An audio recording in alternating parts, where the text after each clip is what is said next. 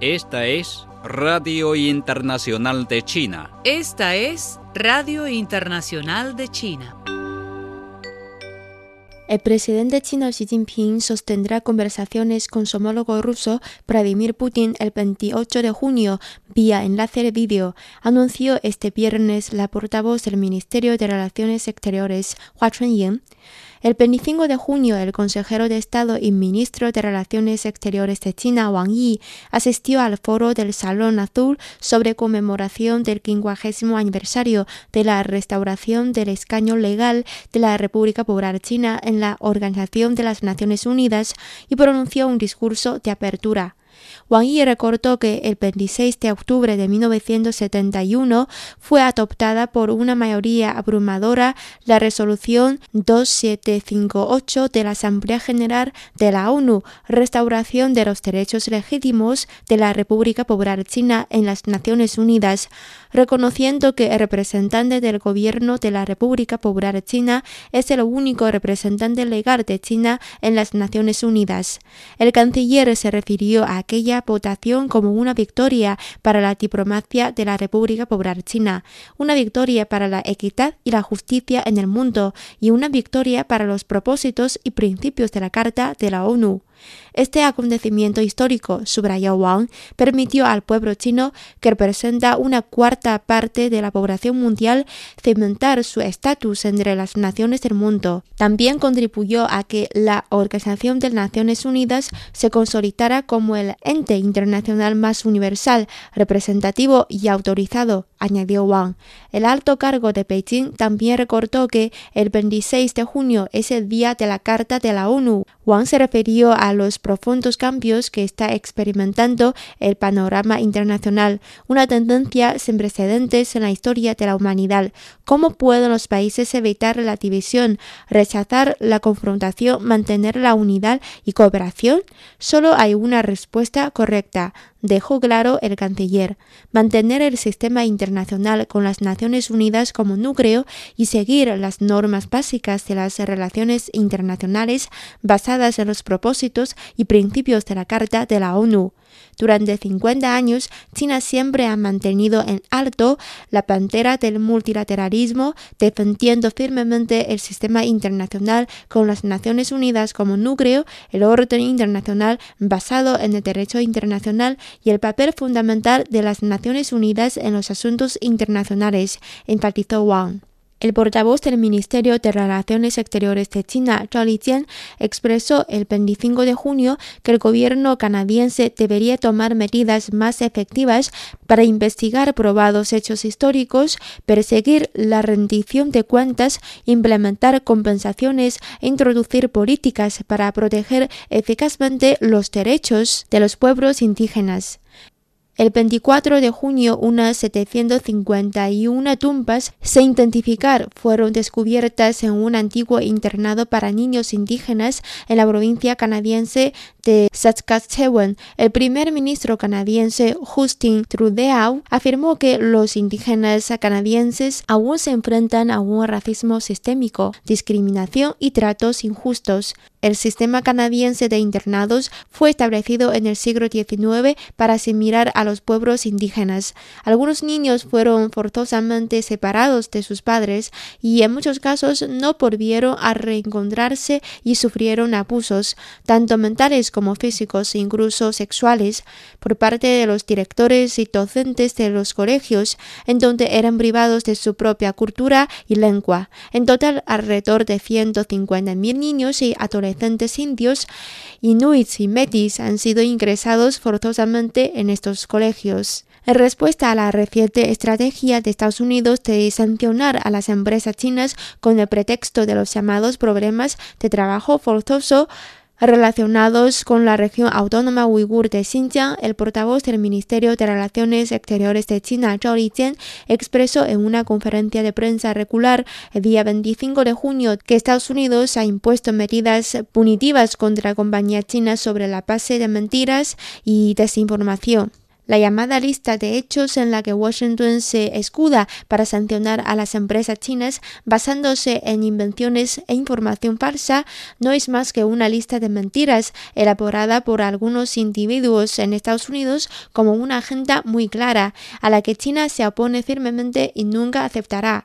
Lijian señaló que, al referirse a la realidad de esta región china, desde el algodón hasta la energía fotovoltaica, desde la agricultura hasta la industria, Estados Unidos se vale de mentiras como herramienta, los derechos humanos como disfraz y la hegemonía como maniobra para entorpecer el desarrollo industrial en Xinjiang por todos los medios. Con esta burda estratagema, Estados Unidos está dañando los derechos de la gente de Xinjiang a sobrevivir y desarrollar intentando crear una pobreza forzada y desempleo forzado. Zhou enfatizó que no se puede negar el hecho de que las personas de todos los grupos étnicos en Xinjiang disfrutan de un estado estable y pacífico y que el debate sobre la violación de los derechos humanos en contra de China es una campaña sin el más mínimo fundamento. Estados Unidos debe respetar los hechos, abstenerse de difundir información maliciosa y falsa sobre China y detener la injusta represión de las empresas chinas sobre la base de mentiras. China tomará todas las medidas necesarias para salvaguardar resueltamente los derechos e intereses legítimos de sus firmas en el extranjero. La Oficina de Información del Consejo de Estado de China o el Gabinete emitió este viernes un libro blanco titulado El sistema de partidos políticos de China, cooperación y consulta, que detalla las características distintivas y las fortalezas del sistema de partidos políticos del país. El sistema de cooperación multipartidista y consulta política bajo el liderazgo del Partido Comunista de China, PCCH, es un elemento básico del marco político de China, dice el documento. En este sistema, además del PCCH, hay otros ocho partidos políticos: el Comité Revolucionario de Kuomintang de China, la Liga Democrática de China, la Asociación Nacional de Construcción Democrática de China, la Asociación China para la Promoción de la Democracia, el Partido Democrático de Campesinos y Trabajadores de China, el Partido Zhigong de China, la Sociedad Zhoushan y la Liga de Autogobierno Democrático de Taiwán. El sistema también incluye personas destacadas afiliación a ninguno de los partidos políticos, siguiendo los principios de coexistencia a largo plazo, supervisión mutua, sinceridad y compartir los tiempos difíciles y la tranquilidad. El BCCH y los demás partidos políticos han creado un sistema de cooperación multipartidista en el que el BCCH ejerce el poder estatal y los demás partidos participan plenamente en la administración de los asuntos estatales bajo el liderazgo del BCCH, señala el libro blanco. La parte continental de China registró el jueves 24 nuevos casos importados de COVID-19, pero ningún paciente de transmisión local, informó el viernes la Comisión Nacional de Salud en su informe diario. De los casos procedentes del extranjero fueron reportados en Shanghai y Guangdong seis casos respectivamente, cinco en Sichuan, dos en Yunnan, mientras que en Beijing, Tianjin, Zhejiang, Hunan y Gansu notificaron un caso cada una, de acuerdo con la comisión. El primer ferrocarril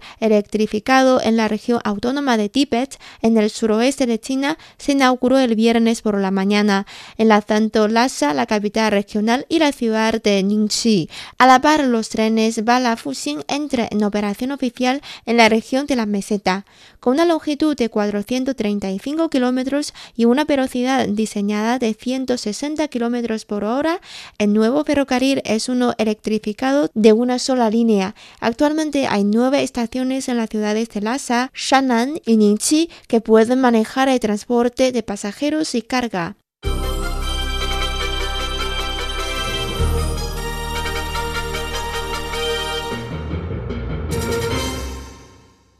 China y varios países de vías afines expresaron este jueves su preocupación por el daño de la intervención militar bajo el pretexto de los derechos humanos en el 47 periodo de sesiones del Consejo de Derechos Humanos en curso. Pronunciando este jueves una declaración conjunta ante el Consejo, Jiang Tuan, ministro de la misión china ante las Naciones Unidas en Ginebra, dijo que ciertos países, bajo el pretexto de la democracia, los derechos humanos y la llamada responsabilidad de proteger, llevaron a cabo intervenciones militares fragantes contra estados soberanos, lo que contraviene la Carta de las Naciones Unidas. Estos actos violan gravemente las normas universalmente reconocidas del derecho internacional, la soberanía y la integridad territorial de los países pertinentes y dañan la paz y la seguridad del mundo, dijo Jiang.